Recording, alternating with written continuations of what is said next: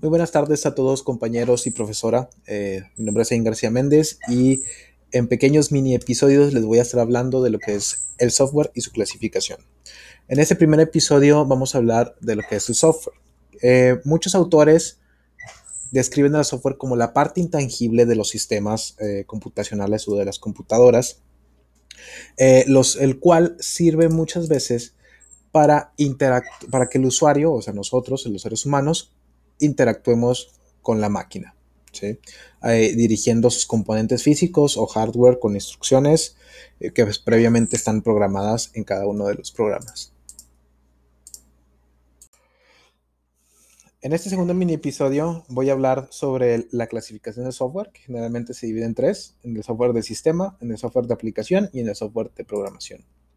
En el software de, uh, de sistema, o en el software del, bueno, en el software del sistema, perdón, generalmente es todos aquellos programas, programas que administran los recursos de las computadoras y mm, supervisan el funcionamiento. También dentro de estos se encuentran los controladores de dispositivos. Eh, los programas eh, más utilizados o más recurrentes en el software de, sistema es el suministro de interfaz de usuario, la administración de recursos, eh, la administración de archivos, la administración de tareas y el servicio de soporte.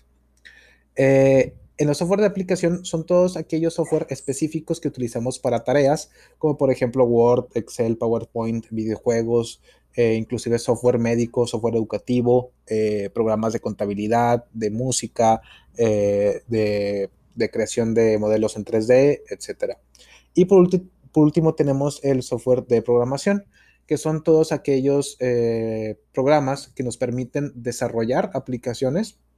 Ahora sí que es una, pequeña redundancia que está compuesto por eh, compiladores, intérpretes, ensambladores y que forman entre todos un IDE o un entorno de desarrollo integrado.